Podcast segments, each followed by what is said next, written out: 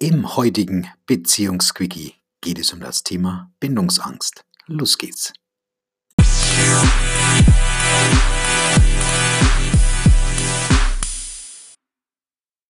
Schön, dass du auch in dieser Folge wieder dabei bist. Ja, die meisten von uns sehnen sich ja nach einer festen und tragfähigen Beziehung und gerade wir hochsensibel veranlagten Menschen sehnen uns ja eigentlich nach einer Partnerschaft voller Liebe, Verständnis und Akzeptanz. Und das ist eigentlich ja ein Urbedürfnis unserer großen Gefühlsintensität.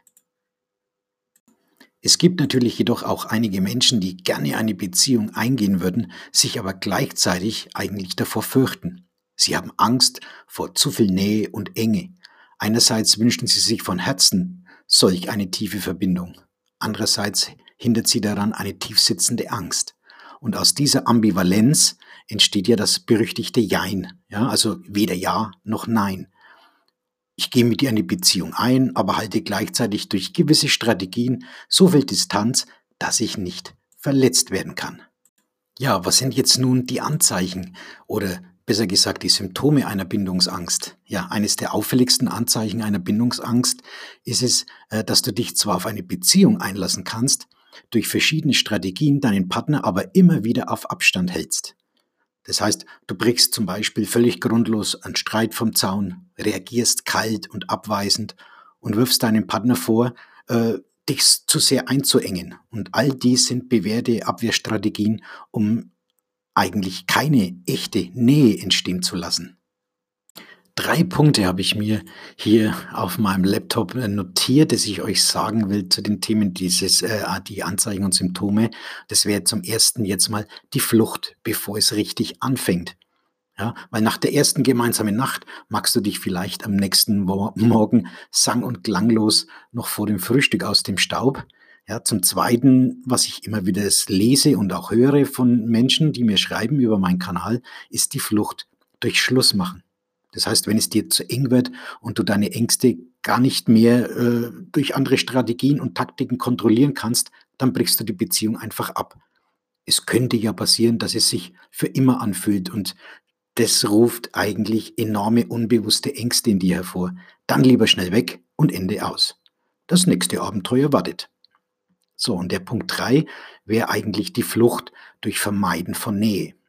Das heißt, solange die Bindungsangst bei dir noch nicht extrem ausgeprägt ist und du noch genügend Strategien in der Hinterhand hast, um Distanz und Nähe irgendwie zu regulieren, kann es sein, dass du sehr lange in der Beziehung leben kannst, ohne sie beenden zu müssen. Und beliebte Strategien zur Vermeidung und Regulation von Nähe sind Flucht durch Arbeit, Flucht durch Hobbys, Flucht durch Krankheit, Flucht durch Untreue, Flucht durch äh, sexuelle Zurückhaltung, äh, Flucht durch Fernbeziehungen und, und, und, und, und. Da kann man also zig Beispiele nennen, ähm, was eigentlich dann zur Flucht führt. Tja, was tun, ist natürlich jetzt die Frage und auf das werdet ihr vielleicht sicher äh, auch warten.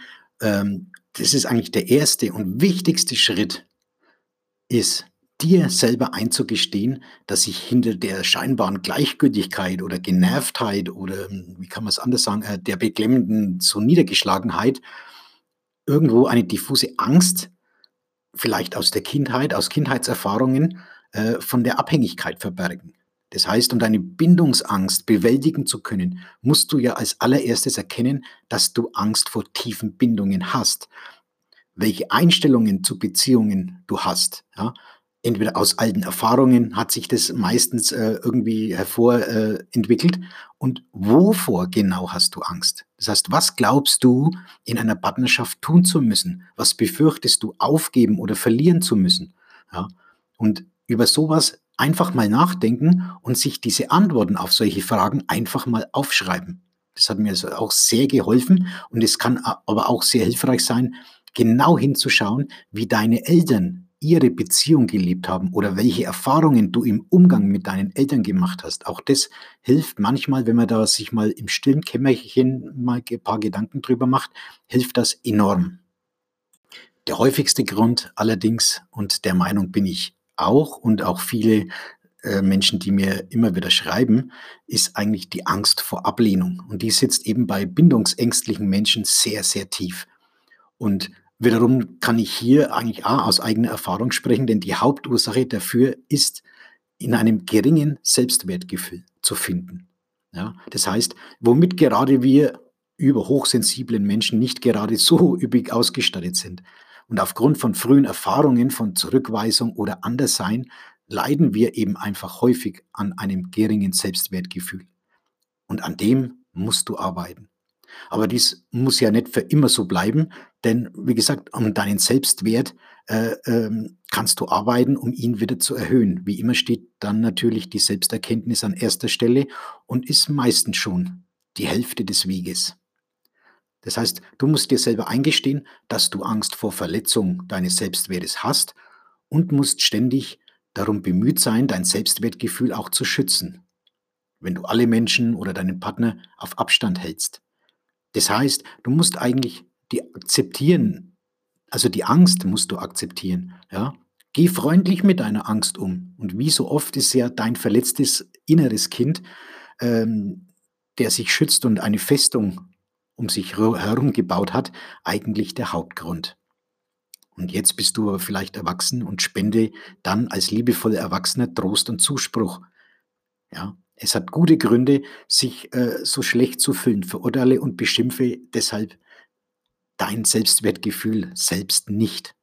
Du musst lernen, deine Ängste zu überwinden und dann kannst du natürlich auch auf andere wesentlich einfacher zugehen, wieder Vertrauen zu deinem Partner finden oder vielleicht ihm wirklich das Vertrauen oder die Tiefe wieder zu schenken, wenn du das eigentlich bewältigst. Und dabei kann dir ganz selten irgendjemand helfen, wenn man sich nicht selber immer hinterfragt, warum ist das eigentlich so? Sicherlich kommt es aus den schlechten Erfahrungen, vielleicht teilweise äh, bis zur Kindheit zurück, aber man muss sich der Angst irgendwann stellen. Denn sonst lebst du täglich in einer Angst und kommst eigentlich da dein ganzes Leben lang nicht raus. Und in dem Sinn möchte ich diesen Beziehungsquickie eigentlich hier jetzt beenden. Mach dir mal Gedanken. Wie gesagt, schreib dir am besten alles auf, hat mir immer sehr gut geholfen. Alles, meine Gedanken einfach mal niederzuschreiben und das Ganze sich immer wieder mal durchzulesen und durchzulesen und sich immer zu hinterfragen, Mensch, das kann doch alles gar nicht sein. Ich mache das jetzt so, ich stelle mich jetzt meiner Angst und dann geht's auch vorwärts. Und das wird auch ganz bestimmt dein Partner merken oder dein Umfeld merken, wenn du aus dir rauskommst, wenn du wieder mehr Selbstvertrauen zu dir hast, dann wirst du sehen, dass sich automatisch dein Umfeld auch ändern wird. Und in diesem Sinne wünsche ich euch jetzt viel Glück, viel Erfolg dabei und wir hören uns beim nächsten Beziehungsquickie.